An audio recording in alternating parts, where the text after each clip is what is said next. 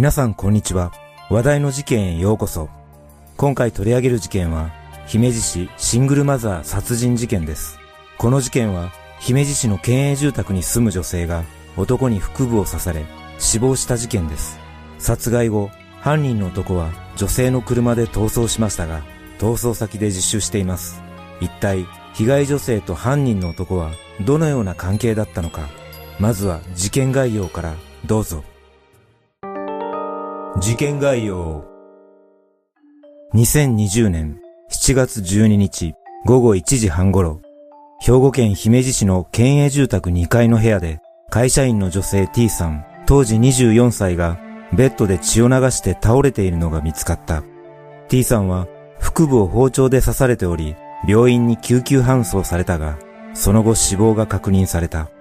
事件直後、T さんと同居する長男当時6歳がママが倒れていると泣きながら廊下へ出て助けを求め、通りかかった男性が119番通報したという。同日午後6時頃、殺害された T さんの知人でアルバイトの男 Y、当時36歳が京都府警上行警察署に出頭し、姫路から京都まで逃げてきた。包丁で女性を刺したと話したため、身柄を移送し、兵庫県警は殺人容疑で逮捕した。事件前、T さんは Y に暴力を振るわれたとして、警察へ被害届を提出していたが、この時 T さんは Y のことを知人と書いていたという。しかし、Y は取り調べの中で T さんのことを自分の彼女と呼び、交際していたと供述しているため、警察は交際の上で双方に認識の違いがあり、トラブルにつながった可能性も考えられるとして、現在も捜査は続いている。この事件は、第一発見者が幼い子供だったことから、世間に衝撃を与え、マスコミでも大きく取り上げられる事件となった。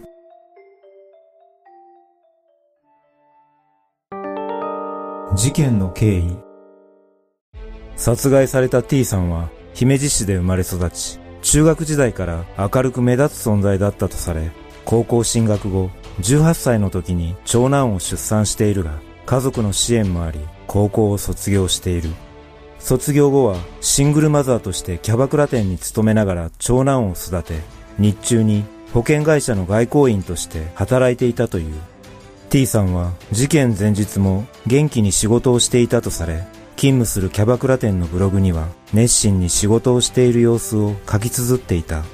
2020年7月12日午後1時半頃、T さんは同じ職場で働いていた Y に自宅の部屋で刺された。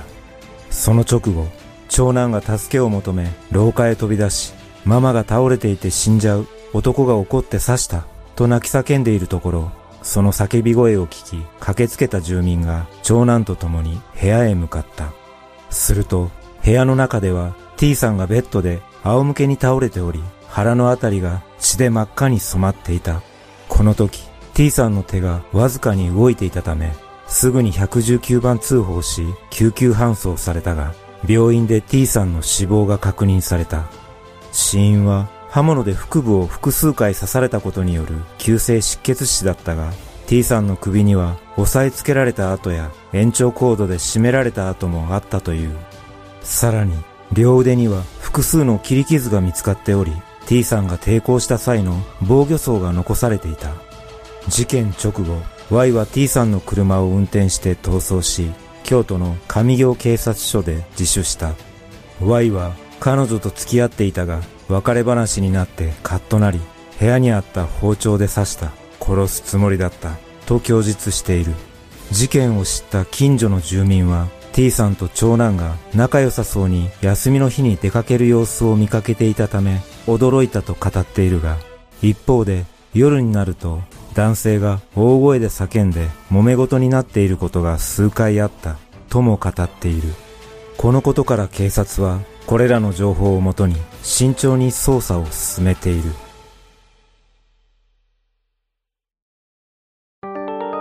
ワイとの関係。二人はかつて姫路市内のキャバクラ店で一緒に働いていた。実は Y には前科があることが分かっており、2006年に大阪市でタクシー強盗を行い、2009年に強盗致傷の罪で逮捕されている。Y はその後、姫路市などで水商売を経営するグループ会社の幹部となり、そこで T さんとの接点が生まれたとされている。その頃の Y は粗暴な行為を繰り返していたとされ、事件の2年前くらいに T さんはそんな Y に嫌気がさし、その店を辞め、保険会社の外交員になったという。しかし、その後も Y は T さんにしつこく付きまとい、店に戻るように圧力をかけるなどをしており、T さんが保険会社ではすぐに稼ぐことが難しかったことも重なり、T さんは Y の連れ戻しに屈した形で店に復帰したという。その後も事件前まで Y は T さん宅に頻繁に出入りしていたことが警察の捜査によって確認されている。逮捕後の Y の供述では T さんとは付き合っていたと話しているとされるが T さんと同居していた長男が警察の聞き取りに対してお母さんが誰かに怒られていたと話しているため長男と Y の面識がないことが伺え Y の一方的な思い込みの可能性が指摘されているが真相は明らかになっていない。このことからも動機は男女関係のトラブルではなかったのではないかとする見方がある。数々の被害届 T さんと Y のトラブルはこの事件が初めてではないことが分かっている。2020年6月9日、T さんは知り合いの男に自宅で顔を殴られ目が腫れていると警察に電話で相談しており、T さんが被害届を出していたため、同時に Y に対して傷害容疑で逮捕状を取っていたとされる。その際、警察は最悪のケースを想定し、T さんに対して防犯指導も行っていたという。しかし、被害届提出から6日後の6月15日に T さんは、なぜか被害届を取り下げたいと申し出ている。一般的に被害届が提出されると警察は相手と接近することを固く禁じることになるが、T さんは被害届を取り下げる前にも Y と会っており、自宅に入れるなどをしていたと見られている。このことから、警察は Y が T さんに圧力をかけ、強制的に被害届を取り下げさせようとした可能性もあるとみて、T さんに支援や保護を継続すべく説得を重ねたが、T さんは最初から Y を処罰する気はない警察の捜査に協力する気はない、めんどくさい、などと言って断ったとされている。実は、この事件との関連はわからないが、T さんについて少し気になる情報がある。T さんは2017年以降、男女間のトラブルを理由に少なくとも5回警察に相談をしているが、いずれもトラブルとなった相手は全て異なる男性だったという。これらの詳細については公表されていないが、複数の男性とトラブルになっていたことが伺えるため、本当は Y の犯行動機は別の要因があったのではないかとする見方もある。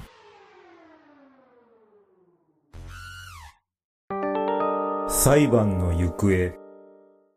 Y の初公判が神戸地裁姫路支部で開かれ、Y と弁護団は起訴内容を認め、量刑を争う裁判となった。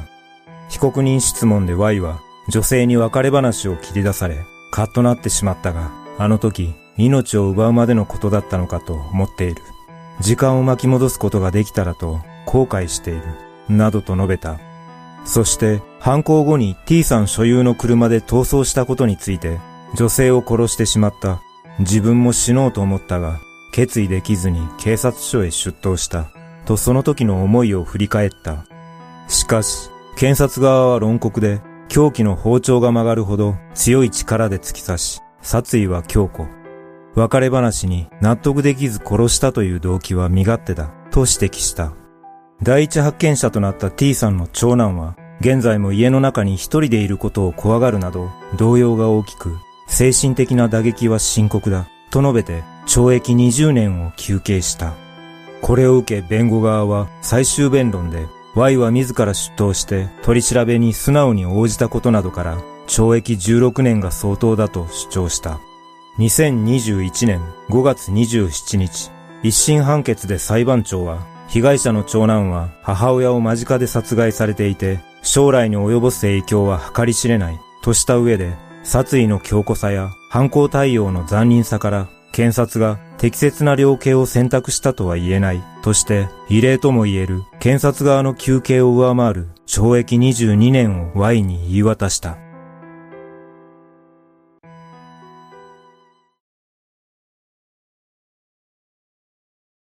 この事件で休刑よりも重い判決が下された要因の一つに被害者の長男が将来に及ぼす影響というのが挙げられましたが、これはおそらく PTSD を懸念した判決だったのではないでしょうか。子供は殺傷、虐待、事故や災害などの強い恐怖を体験した後に、その心の傷が原因となって様々な精神的または身体的な症状を起こし、その症状は数ヶ月で治る軽度のものから一生心の傷を背負わされる重症のケースまであるとされています。また別の観点の影響としては子供たちが暴力に触れることによって攻撃性の高まりや共感の欠如、社会行動の欠如など人格にマイナスな効果を与える可能性があることを文科省の調査が示しています。実はこのように大切な人を失った悲しみから立ち直る手段としてグリーフケアという考えが注目されています。グリーフケアとは死別などによる深い悲しみや深刻な心の状態を理解して寄り添うことで回復のサポートをする取り組みです。今回の事件でも長男に対するこれらの取り組みは必要不可欠なのではないでしょうか。目の前で母親を失った彼の気持ちは察するにあまりあるほどですが、このような境遇の子供たちを支える社会の取り組みがもっと充実することを願います。皆さんはこの事件をどのように感じたでしょうか？